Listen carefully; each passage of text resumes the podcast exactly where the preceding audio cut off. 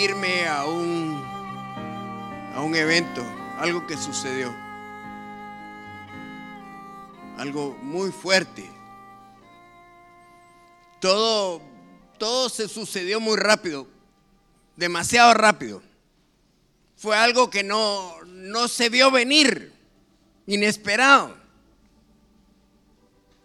Todos fueron sorprendidos. Un día antes, las familias se habían hecho planes para un día normal, no, no suponían un peligro o amenaza alguno.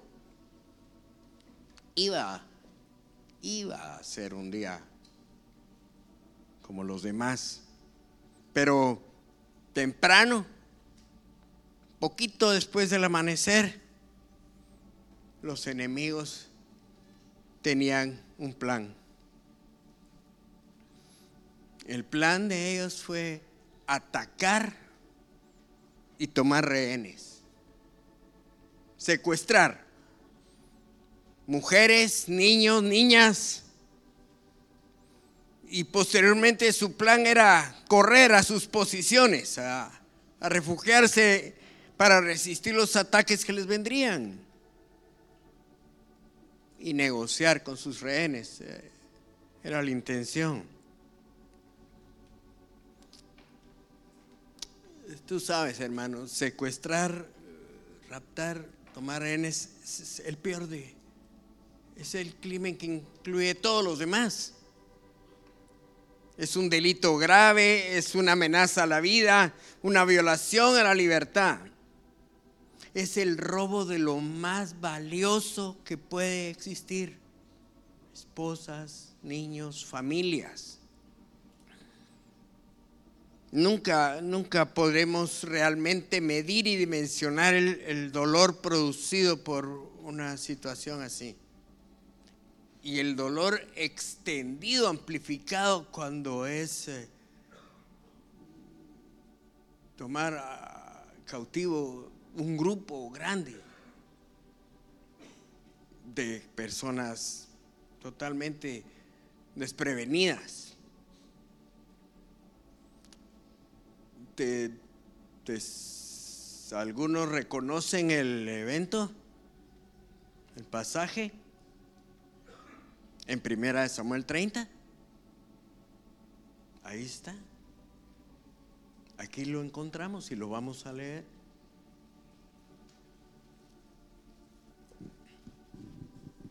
Se los, se los quiero leer de la Biblia de las Américas. No tiene una diferencia sustancial, pero les leo. Primera de Samuel 30, empezando en el versículo 1. Dice, y aconteció que cuando David y sus hombres llegaron a Ciclag al tercer día, los amalecitas habían hecho una incursión en el Negev y contra Ciclag y habían asolado Ciclag y la habían incendiado, le habían prendido fuego. Versículo 2, y se llevaron cautivas las mujeres y a todos los que estaban en ella, grandes y pequeños. En el versículo 3 dice, cuando llegaron David y sus hombres a la ciudad, he aquí que había sido quemada y que sus mujeres, sus hijos y sus hijas habían sido llevados cautivos. Entonces David y la gente que estaba con él alzaron su voz y lloraron. Lloraron hasta que no les quedaron fuerzas para llorar. Salto al versículo 6. Y David estaba muy angustiado porque la gente hablaba de apedrearlo, pues todo el pueblo estaba amargado, en amargura de alma, dice Reina Valera. Cada uno a causa de sus hijos y de sus hijas. Mas David se fortaleció en el Señor su Dios. David se fortaleció en Jehová su Dios. Hermanos, eso fue algo como fue hace poco. Sorprendente, impactante. Siempre tenemos que ser conscientes que el Señor siempre es profético. Siempre. Él, él habla desde el principio lo que es. Y nada puede suceder y acontecer que no esté bajo su control y reino y dominio. Porque aquí la mayoría, 99%, se, se amargaron. Pero David se fortaleció en Jehová su Dios. Dice que los de Amalek habían asolado a Ciclag. ¿Sabe dónde queda Ciclag, hermano? Ahí queda Ciclag. Está Hebrón aquí arriba, aquí abajo el Negev, aquí está Gaza y en la frontera, cabal, de los filisteos, o si les quiere decir los palestinos, ahí en esa frontera está Ciclag. El Señor sabía eso ya. Mm. Señor nunca va a suceder algo que Él no haya ya previsto y haya pensado en ti y en mí para hablarnos algo a partir de un evento tan tremendo. Sí fueron, dice aquí que fueron asolados. Esa es una palabra fuerte que no usamos mucho. Habla de, de algo que arrasa, algo que, que quema de una vez. Y se entiende más en el tiempo de David y en nuestro tiempo cuando es una invasión de grupos militares o paramilitares sobre poblaciones civiles. Ahí no hay defensa, ahí no hay posibilidades de resistencia, ahí son asolados. Es, una cosa súper fuerte. Lo, el Señor está hablando conmigo de esto desde hace tiempo, desde hace tiempo, más allá de este año. Y me, me, me, sacudía un poco en el verso 6 cuando dice, y David se angustió mucho porque el pueblo hablaba de apedrearlo. Pues todo el pueblo estaba en amargura de alma. Ah, pues, pues si no se llevaron también a su esposa y a su gente. Pero no, ahora la víctima es culpable. Isaías nos advirtió eso siempre. A lo bueno lo llamarán malo. A los buenos los llamarán malos.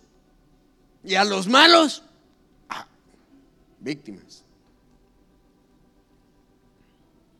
¿Cómo? ¿Cómo están sucediendo esas cosas? Ah? Y como les enfatizo, la mayoría de la gente, fueron casi todos, lloraron desgarradoramente, haber sido un cuadro impactante, pero David se fortaleció en Jehová su Dios. En medio de, de una crisis, cuando todo se pone negro, cuando algo así sucede, un, un ataque o un dolor inesperado, las personas, primero, lo primero es que no, no lo aceptan.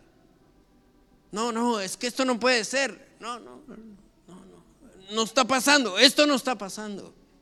Porque el dolor ciega, hermano. No, no permite captar lo que está pasando. Después las personas se sienten desorientadas, no saben qué hacer y se derrumban. Colapsan, tocan fondo. No pueden manejar un dolor tan grande. Mas David se fortaleció en Jehová su Dios. En el peor día de su vida, David corrió y se volvió al Señor en búsqueda de fortaleza para enfrentar esa situación. Eso fue lo que hizo. Eso es lo que quiere decir. Se... No, no, yo, aquí hay que hacer algo. Y no se puso a, ver, organicémonos, no. Pidamos refuerzos, no. Llamemos a alguien o eh, es una injusticia o no, no, no. Su movimiento solo superó el golpe porque él lloró también. Pero su movimiento fue rápido. Se, se fortaleció en su Dios. Y yo quiero, confiando en la misericordia de Dios, en su gracia, hablar esto exactamente. ¿Cómo fortalecernos en nuestro Dios? Le podemos poner el título Fortalecidos en Dios. Subtítulo, ¿cómo fortalecernos en Dios? Porque hermano, ¿cómo, cómo se hace eso? Ah, no, es que sí, hay que fortalecerse y yo me fortalezco porque entonces estoy fortalecido y y, tengo mi inflador espiritual y, me fortalezco. No, la verdad es que si queremos experimentar esa fortaleza que ayudó a, David a enfrentar esta circunstancia, a superarla inclusive, recuperaron a su gente, conocemos el pasaje, pero tenemos que captarlo. Tenemos que retenerlo. Porque, hermanos, eso pasó en tiempo de David. Y no hace mucho. ¿Le podrá suceder a su iglesia? Hermanos, la persecución viene. ¿Qué nos va a ayudar? ¿Quién? Solo Él. Solo Él. Su fortaleza.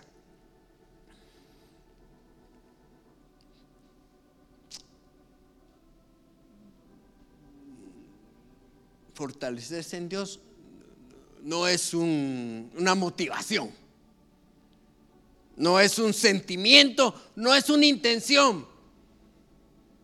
Pero te quiero ver a los ojos, es algo real. Y sirve, funciona.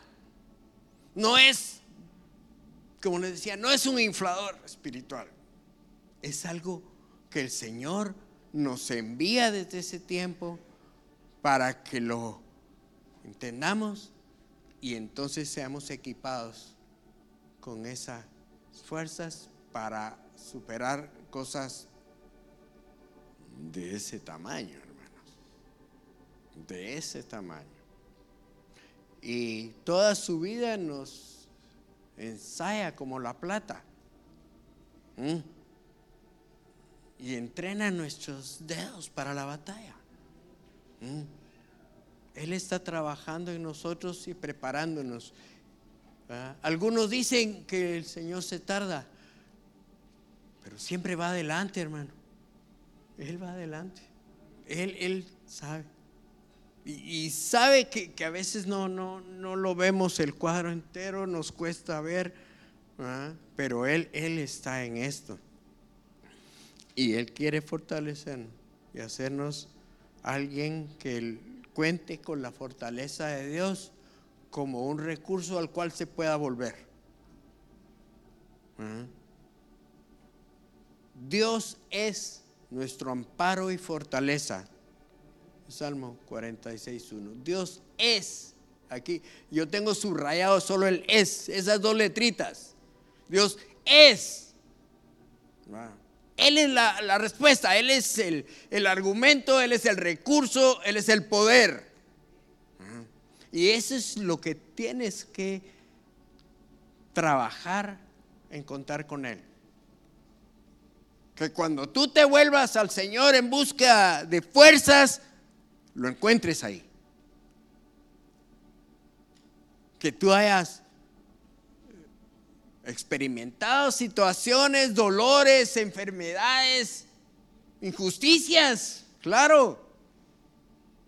Y tú sepas que si te vuelves a Él, lo vas a hallar. Mm. Y más aún, porque David se fortaleció. Y los demás, entonces sí, ya, ya, ya, dejaron las piedras por ahí y ya lo siguieron y bueno, enfrentaron la circunstancia. Pero va a llegar el momento en que la gente va, va a correr, hermanos. Se va, se va a derrumbar todo. Todas las fortalezas humanas, todas las buenas ideas se van a derrumbar. Y tienen que encontrar en ti una señal apuntando a Cristo. Tu mensaje va a ser así. Solo vas a hacer una señal en el camino apuntando a Cristo. Y eso es lo que va a bendecir este mundo. Un pueblo que tiene a Dios en su corazón. Un pueblo que tiene un fundamento en Cristo. Un pueblo que se fortalece en el Señor. No, un pueblo que no le pasa nada. Un pueblo que nunca se enferma y nunca le sucede. Un pueblo cuyo único recurso es Cristo en su vida. Entonces vamos a bendecir este mundo necesitado. Ahorita están haciendo de todo, están, están de todo, están, están, no lo ven claro, pero sienten que la cosa no se está arreglando. Y en un momento dado, pues va a empeorar más. Y entonces todos aquellos por los cuales tú has orado, familiares, compañeros que, te dijeron, ay, qué lindo, pero bueno, pues, algún día. ese día está por llegar. El día que tus oraciones van a encontrar y van a ver, ay, sí, oré por este, lloré por ella, lloré por estos también. Pero cuando las huestes caigan sobre Ciclag, que encuentren un pueblo fortalecido en Dios, que los pueda guiar y decir, es por aquí, por aquí es, porque todos los de David al principio, pues como les repito, eh, eh, eh, se cegaron la agarraron contra el, el que era, el que no era el culpable, evidentemente ellos lo sabían, pero en su, en su falta de, fe, digamos, eh, la reacción del hombre es buscar culpables, en vez de buscar soluciones. Así somos a veces, amén. Así somos a veces. Yo quiero guiarlos por algunas escrituras para tratar de abarcar y captar esto que a David le funcionó y dado el caso nos pueda rescatar si las cosas se complican. Porque fortalecernos en el Señor será nuestro mejor movimiento. Será nuestro más útil recurso.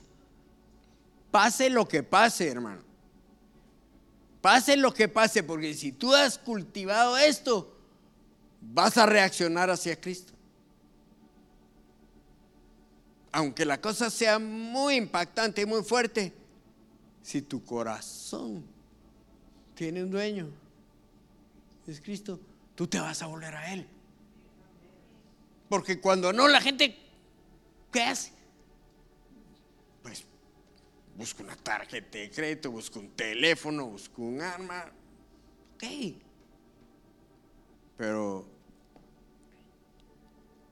en Él vamos a encontrar. Por favor, si me acompañan a Deuteronomio 11.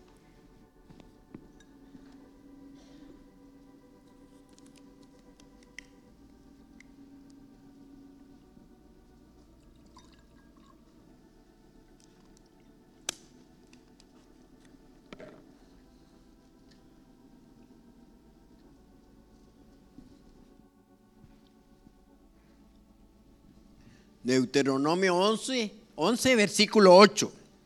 Dice, guardad pues todos los mandamientos que yo os prescribo hoy para, para que seáis fortalecidos. Dejémoslo ahí. ¿Qué dice? Guardad pues todos los mandamientos que os prescribo hoy para que seáis fortalecidos. Guardad es, um, apropiate de eso. ¿ah? Guardar no es, ah, lo voy a a meter en la gaveta. Aquí el sentido de la palabra es apropiárselo, quedárselo, guardad. Porque en la medida, hermano, que sus mandamientos, sus preceptos, sus enseñanzas e instrucciones estén selladas, imborrables en tu corazón, cuando sean parte de, tu razonamiento, de tu pensar, entonces, entonces, ahí dice, para que seáis fortalecidos. Cuando nosotros tengamos memorizado, bueno, pero sí, grabado en nuestras vidas, sus enseñanzas, sus mandamientos. Algunos hemos visto en algún momento los mandamientos como algo que suena como algo impositivo, ¿no? Entonces uno lo ve como, no, sí, sí, sí, yo voy a obedecer, sí. Pero, hermanos, es el amor de Dios. Sus mandamientos son sus enseñanzas para guiarte a vida, a salvación. Y entonces otros verán y correrán. ¿Verdad? Sí, hermano. Que sus enseñanzas, sus preceptos, dice el Salmo 119, lo, lo menciona de diferentes palabras, en diferentes expresiones. Porque entonces sí, entonces vamos a ser equipados con todo, todo el oxígeno necesario para superar cualquier asfixia, cualquier ahogo o sofocamiento que tribulación alguna te produzca. En su palabra, ¿ah? en el estudio y retención guardad, ¿va? retención de las verdades que están en su palabra, en su Biblia, en sus escrituras. Ahí está la instrucción, ahí está la, la dirección, es la brújula, es el mapa, es lo que necesitamos, ¿verdad? Es un Dios de amor que concibió algo tan maravilloso como la palabra escrita. Es, una cosa, pues él podría haber dejado solo una tradición oral. El Espíritu Santo, bueno, él sabía de qué material nos había hecho. Entonces nos dejó su palabra, hermanos. ¿Verdad? Y, ciertamente está tan al alcance de cualquiera Si tú quieres eh, dar, eh, das Biblias muchas veces, das tratados, das cosas, porque, sabes, aquí está el secreto. Y entonces, cuando las verdades, en la medida que sus, todas sus palabras estén en nuestras vidas, ahí, ahí seremos guiados a puerto seguro.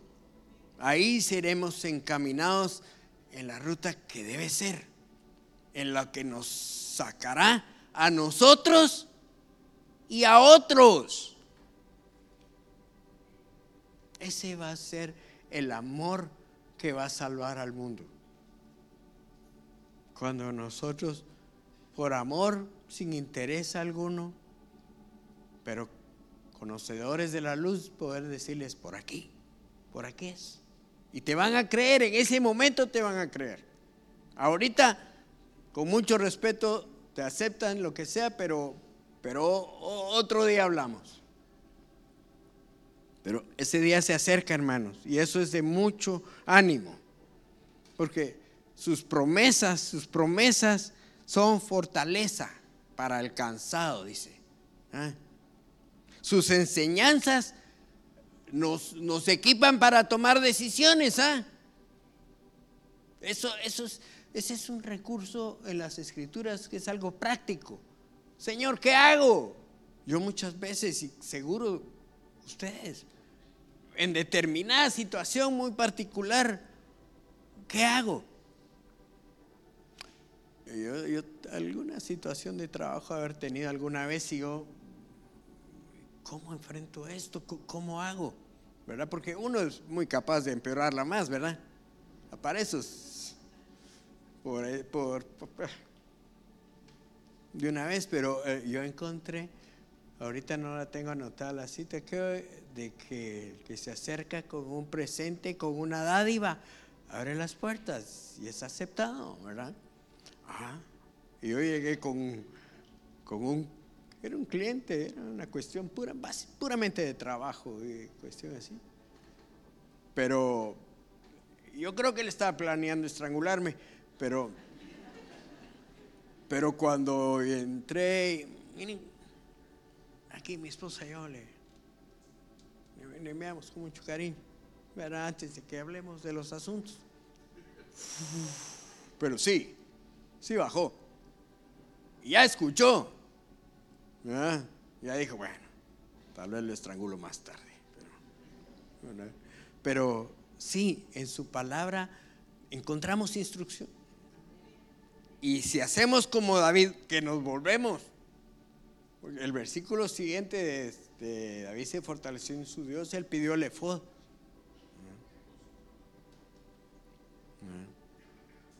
Pero acerquémonos al Señor y ahí vamos a encontrar eh, enseñanzas para poner en práctica, por ejemplo, la paciencia. Ese es, ese es el recurso precioso. La paciencia es la que alcanza la promesa, hermano. Y en su palabra, si un día tú dispones de estudiar de la paciencia, de la espera, vas a encontrar que no es pérdida de tiempo, sino es el método divino. Esperar en Él, confiar en Él. Y entonces, fortalecidos en, en sus mandamientos, recibir esa paz, esa paz que sobrepasa toda lógica, una, una paz que no, no encuentra explicación. Aún en situaciones difíciles, aún en, en dolores agudos, encontrar paz y serenidad. Ese es, podríamos decir, el primer paso para fortalecernos. Porque si uno está todo agitado, eh, eh, solo enfatiza el dolor. Pero si tenemos la paz que viene de Él, no la paz como el mundo la da, dice la Escritura. ¿eh? Porque el mundo sí, sí te ofrece una paz, pero si tú la examinas es, es, ilusoria. No, es una paz falsa, basada en anestesia temporal, solo un ratito. Mm. Pero la paz que el Señor da, la paz no es ausencia de problemas. Esa es la paz que el mundo dice, no, no, ya no le va a pasar nada. Y va a ser feliz y va a alcanzar sus metas y sus sueños y, y se va a volver hasta guapo y no, no funciona. Paz es serenidad a pesar de todo. No es que se acaban las cosas, no es que desaparece el dolor instantáneamente. Paz, como el Señor quiere que tengamos, es serenidad a pesar de todo. Amén. Entonces guardad sus mandamientos para que seáis fortalecidos. Amén. Veamos otra, otra escritura. El Salmo 23. ¿Quién no lo va a conocer? ¿Quién no lo ha memorizado? ¿Quién no lo sabe? ¿Ah? Jehová es mi pastor. Nada me faltará. En el verso 4, la segunda parte, dice, tu vara y tu callado me infundirán aliento.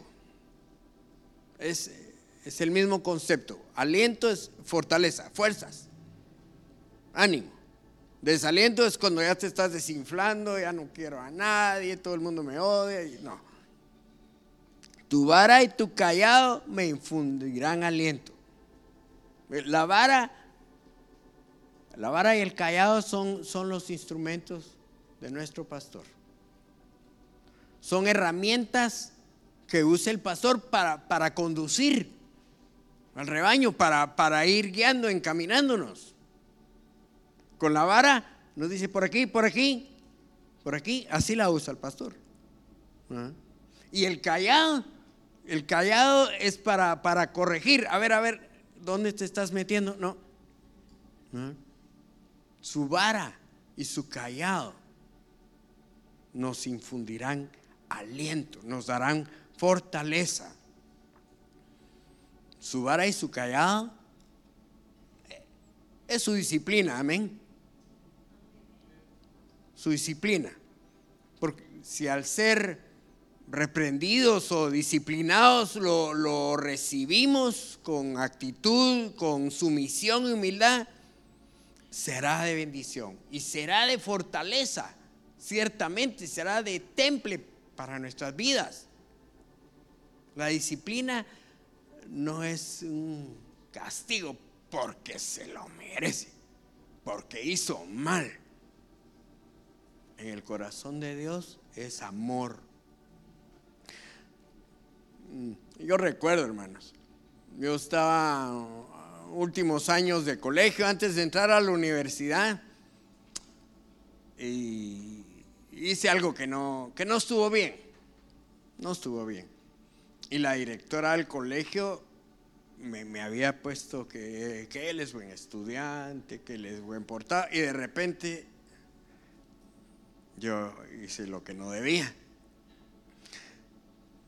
Dios la bendiga, porque no, no, no lo pensó mucho. A ver, Ligorría, pase enfrente, nada que privado, y primero te voy a explicar y te voy a dar toda la psicología del asunto. No, no, no. Ligorría, pase ahí. Y allá al lado del pizarrón había una regla de un metro, hermano. Era para trazar líneas en la pizarra, ¿no?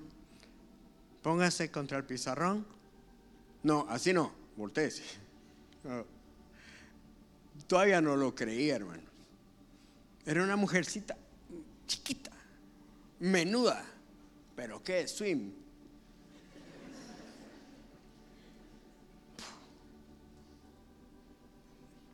Quédese ahí.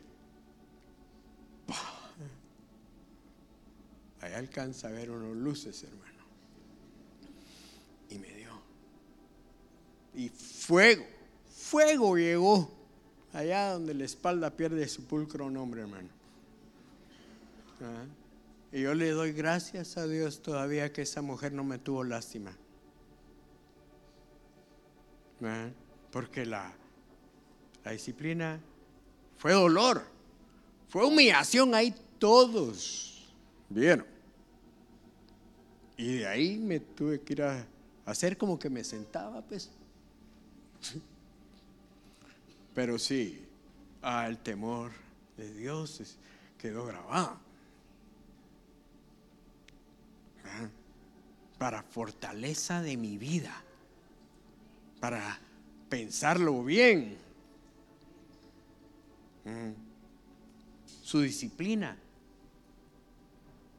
nos fortalece.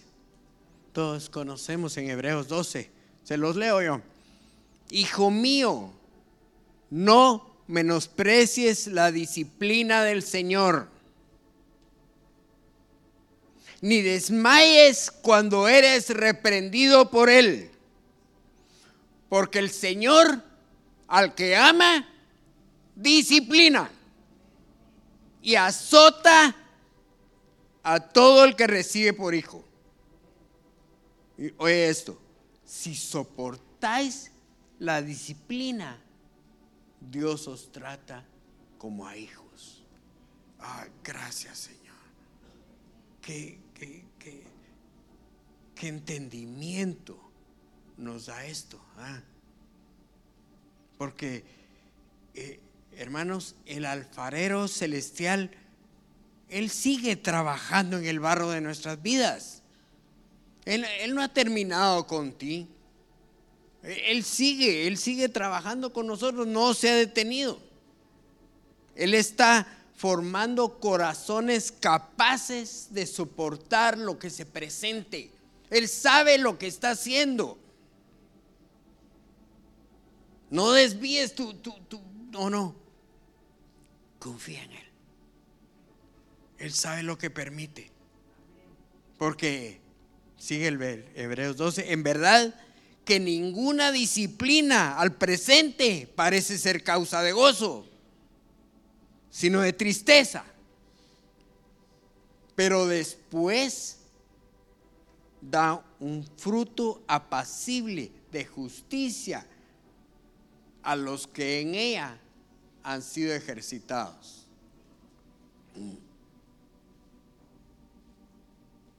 Sí, Señor. Procede.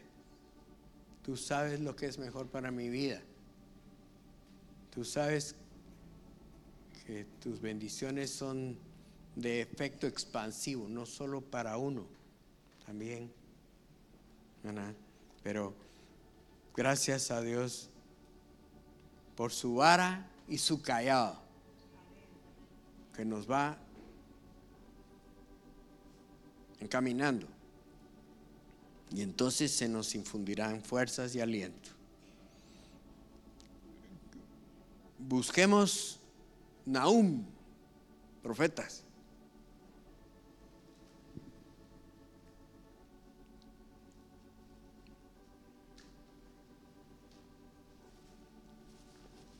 Oh, gracias por el agua.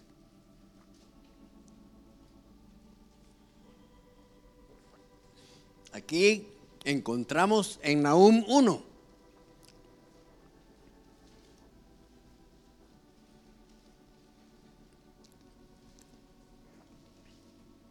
Se las puse dificilita.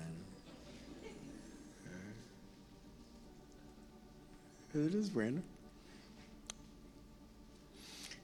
Dice Nahum 1, en el versículo 7 encontramos una verdad del tamaño de estos cerros que están aquí atrás. Una verdad inmensa. Si pasamos rápido, se nos va. Si nos detenemos, encontramos un diamante. Dice Nahum 1.7, Jehová es bueno, fortaleza en el día de la angustia y conoce a los que en Él confían. Amén. Jehová es bueno. hermano, si algo, si algo verdaderamente puede fortalecer nuestras vidas, aunque la cosa se ponga muy grave, aunque todo parezca muy, muy difícil, es volver nuestra mirada al Señor y tener seguro en tu corazón esto. Dios es bueno. Cuando la cosa empiece a oscurecerse y se oigan rumores de guerra, tú trae esto aquí. Tenlo, tenlo contigo. Dios es bueno. Sus intenciones son buenas. Sus propósitos son buenos. Sus planes, sus planes son buenos, son los mejores planes para tu vida. Incluso cuando Él caiga o, no sentimos su presencia, Él lo permite, porque en su corazón en ese momento es lo mejor para nosotros. Solo creamos, Dios es bueno. su naturaleza es bondad, benignidad. Él es bueno. Y su visión de nuestros asuntos es, es infinitamente amplia. No hay detalle no considerado o no tomado en cuenta. Él sabe, Él nos conoce perfectamente. Podemos confiar en Él. Y Él conoce. O sea, cuando dice que Él conoce a los que en Él confían, pues no es que no sabía quién eras, es que te está dando posición cerca, te reconoce. ¿Eh? Si confías en Él, si Él detecta en tu corazón que tú te estás, Dios, tú eres bueno. Esto está pero feo, pero tú eres bueno. Y entonces Él extiende el centro hacia tu vida y te conoce y te reconoce y te admite como uno que confía en Él y que tiene un corazón extendido, proyectado hacia Él. Dios es bueno, hermanos. Y para siempre es su misericordia. A, algunos les cuesta una verdad tan clara y tan simple. Dios es bueno, sí, pero yo he sido malo, yo, yo hice cosas muy feas y pues a veces tengo pensamientos que no, no están bien, pero su bondad, su benignidad sobrepasa cualquier cosa que hayas hecho. No te descalifiques, Él te perdonó. No, no des cabida a pensamientos de, no, es que de autocompasión. Eso no viene de Dios. No, no. Su bondad es más allá que cualquier cosa que hayamos hecho. Y si nosotros nos acercamos a Él con humildad, con arrepentimiento, su gracia llega, su gracia cae como cuando llueve fuerte. Así es la gracia de Dios. Un refresco, un, cambio de temperatura e, e, en, nuestro espíritu. Su gracia nos impulsa a, no y a resistir eh, eso de que es que yo no califico. No, no. No te, no te trates. Dios te ama, hermano. Él es bueno. Y si el enemigo viene y te recuerda algo de tu pasado, pues tú recuérdale su futuro. Y ya, lo callaste. Ya tú. Ahí se quedó. Sí, hermanos. No hay como tener esa seguridad. Sobre todo porque estamos presuponiendo momentos difíciles, ¿no? Entonces ahí tú tienes que saber, tienes que tener esa verdad quemada con fuego en tu corazón. Dios es bueno. Una cosa, no, es una doctrina ni una teología muy, muy, muy elaborada. Con eso seremos fortalecidos. Y si Jehová es bueno, fortaleza en el día de la angustia y conoce a los que en Él confían. Amén. los quiero llevar a, a una última cita antes de desarrollar el final. Primera de Reyes 19.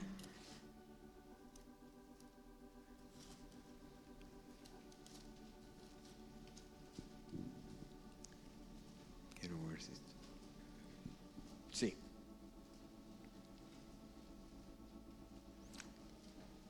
Estamos hablando de Elías, amén. Y versículos, les voy a leer el 7 y el 8. Dice, estoy leyendo en las Américas, pero no, no, es, no es diferente. En el versículo 7 de Primera Reyes 19. Y el ángel del Señor volvió por segunda vez, lo tocó y le dijo, levántate, come, porque muy largo es el camino para ti. Se levantó pues y comió y bebió. Y fortalecido con aquella comida caminó 40 días y 40 noches hasta Horeb, el monte de Dios. Fíjese lo que dice ahí, hermano. Porque si, si lo leemos con desconfianza, con incredulidad, vas a cuestionar el amor de Dios.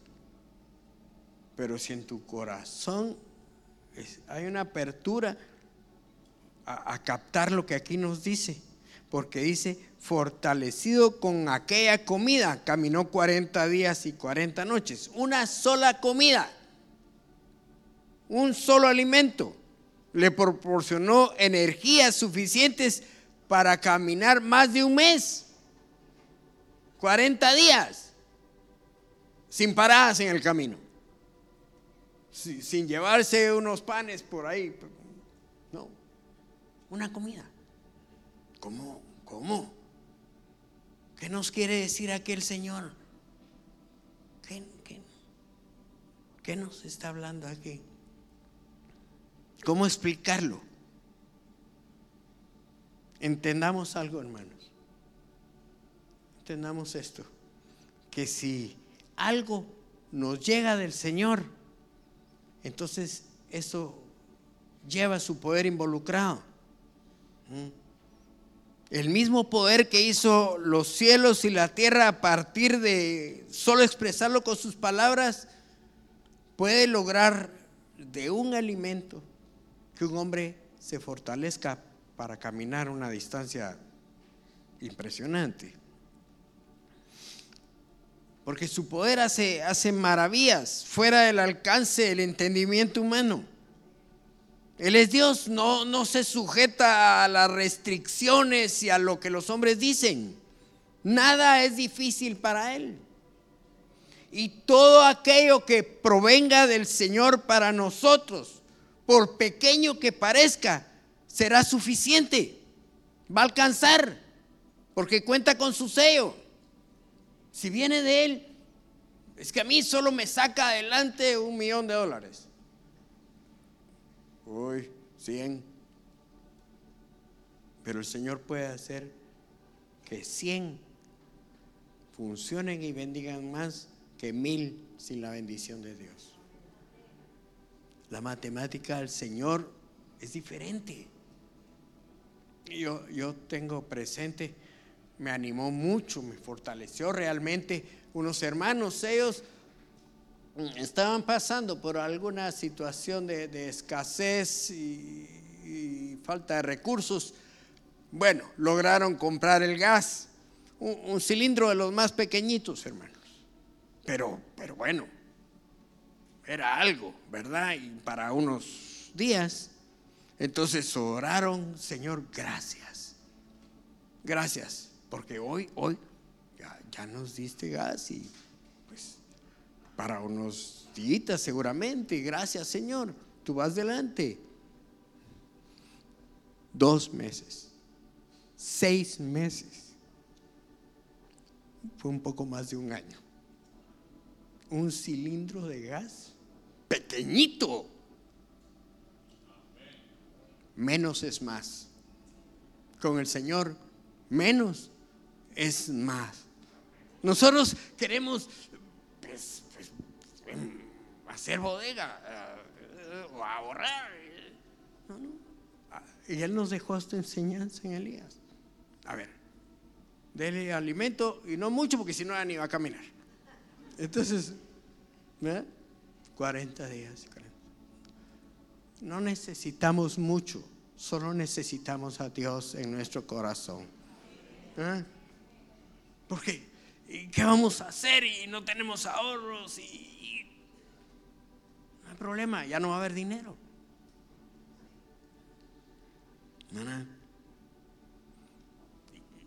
a veces la, comida, los alimentos y, hacemos despensa, hermano, eso no está mal. Pero ah, a ver si me vas a querer todavía por esto. Estudiando la escritura, tratando de encontrar, puede que todavía hay algo por ahí, pero yo creo que solo se comía dos veces al día. Se va la luz y pues va a estar muy bueno. ¿Cómo es? En la mañana sí comían en los tiempos bíblicos. Cuando ya había luz ni siquiera era lo primero. Primero habían algunas actividades, dependiendo si eran religiosos o si eran de, campo. Después se comía. Y de ahí, pues antes de que se oscureciera, porque ya estar comiendo con velas y todo, no encuentro uno el tenedor y todo se cae. ¿Verdad? Y entonces, eh, pues tal vez el Señor nos ayuda con esa enseñanza. ¿Verdad? y poderle decir a la gente, se puede, sí se puede, se puede con poco, se puede con nada. Si tienes a Dios contigo, se puede, hermano. No te va a faltar. Él es bueno. Él es bueno. Y su fuerza es suficiente en mi necesidad. yo lo canto con todas fuerzas cuando canto esto. Su fuerza es suficiente, alcanza. Vamos a poder dar inclusive. Y ellos, ¿y cómo hacen? El Señor dando y compartimos contigo. Eso va a bendecir vidas, hermanos. Pongamos nuestra mente un poco más allá de nosotros. Y miremos esas multitudes sin Cristo sin todas esas preciosas verdades a las que hemos sido expuestos y enseñados. Va a llegar el día en que vamos a poder. Y pronto será, hermano. Creámoslo.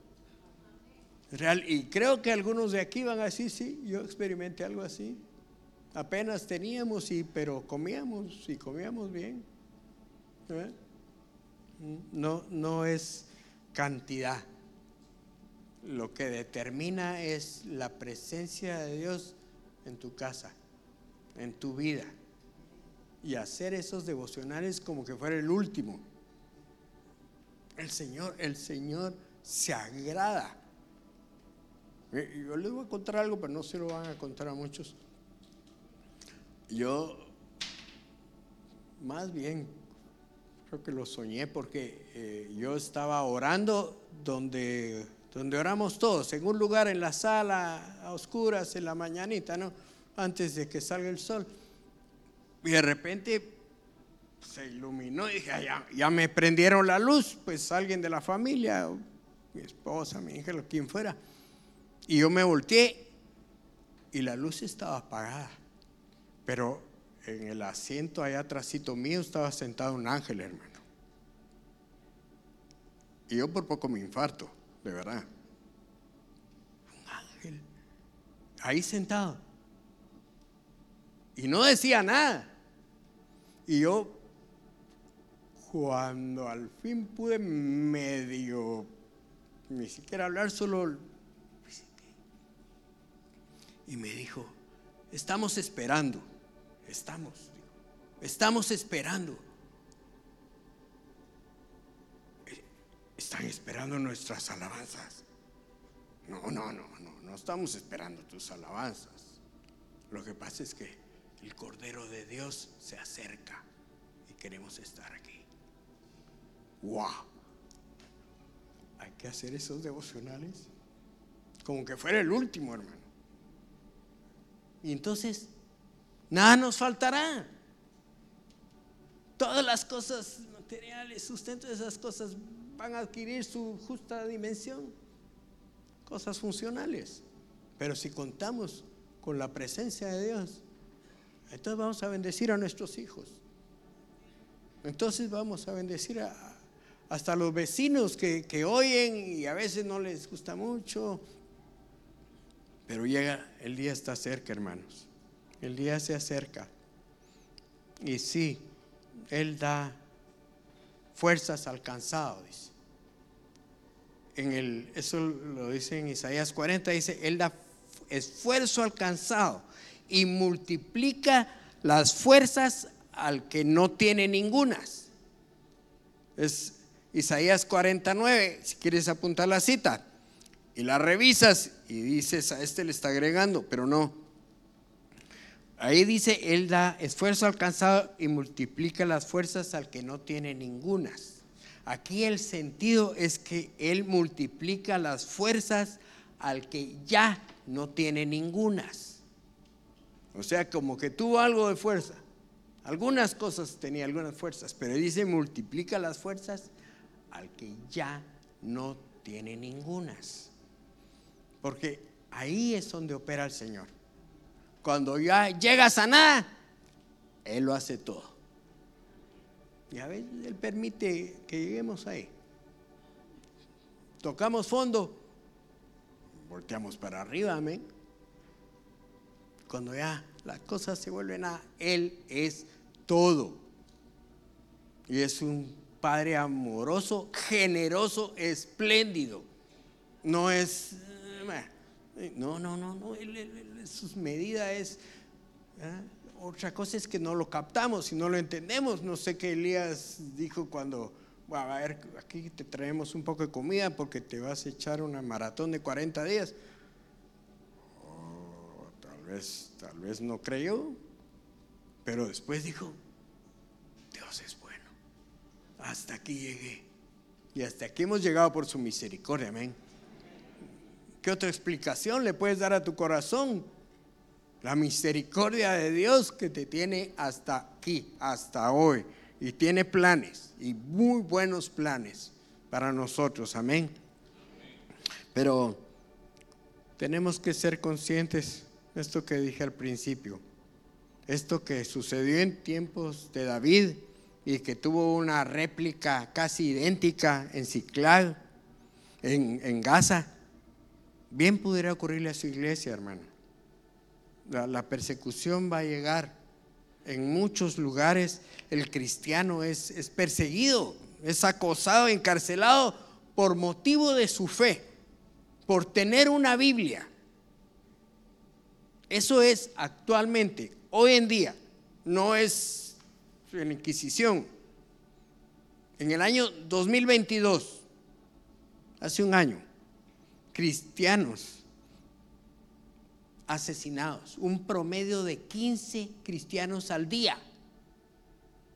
Al día.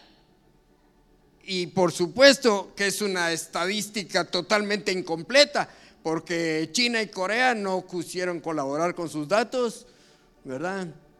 Y otros tampoco, Somalia, Irán, no tenemos información. Pero de lo que tenemos información, 15 cristianos mueren por su fe cada día. Más de 140, aquí tengo la nota, 350 cristianos diariamente son desplazados de sus poblaciones, de sus casas, a prisiones, a exilados, por puro que aman a Cristo y quieren vivir sus enseñanzas. 350 cristianos desplazados. Uno de cada siete creyentes en Jesús viven en zonas de, de persecución, de peligro. Y son, como les digo, estadísticas incompletas, pero que sí muestran una gráfica que dice que, que no está disminuyendo la situación. Mas David se fortaleció en Jehová su Dios. Yo, yo, subrayé su, porque el sentido de propiedad es determinante. Era el Dios de David. ¿Y tú es, es el Dios de tus padres? Ah, el Dios de tus líderes y pastores, sí, por supuesto, pero es tu Dios, hermano. Es tuyo. ¿Sabe tu nombre? Le dijiste, Señor, mi vida tuya es. Yo te seguiré. Yo creo que tú viniste a esta tierra a entregarte por mi vida. Yo te agradezco por mi salvación, la salvación de mi esposa, Señor. ¿Quién podría pagar eso? La salvación de un hijo. Ah, el sentido de pertenencia fue lo que logró que David se fortaleciera en Jehová su Dios. Ah. Yo les decía, es bueno tomar precauciones, prepararse por si las cosas se complican, guardar cosas, un seguro contra terroristas, no creo que vendan, pero está bien, está bien, pero la verdad es que todo va a fallar, todo va a fallar. Llegará el momento en que todo fallará, menos Cristo, nunca te va a fallar. Solo tienes que trabajar en tu corazón todos los días. Señor, tu presencia, yo no quiero pasar por esa puerta si no vas conmigo. Porque allá afuera está el trabajo y las carreras. Y no, por favor, ve con nosotros hoy hasta que regresemos más tarde. Así debe ser. Invirtamos en la única garantía de vida y salvación procuremos su presencia. Y de lo demás, nada, nada nos faltará. Su fuerza es suficiente en tu necesidad.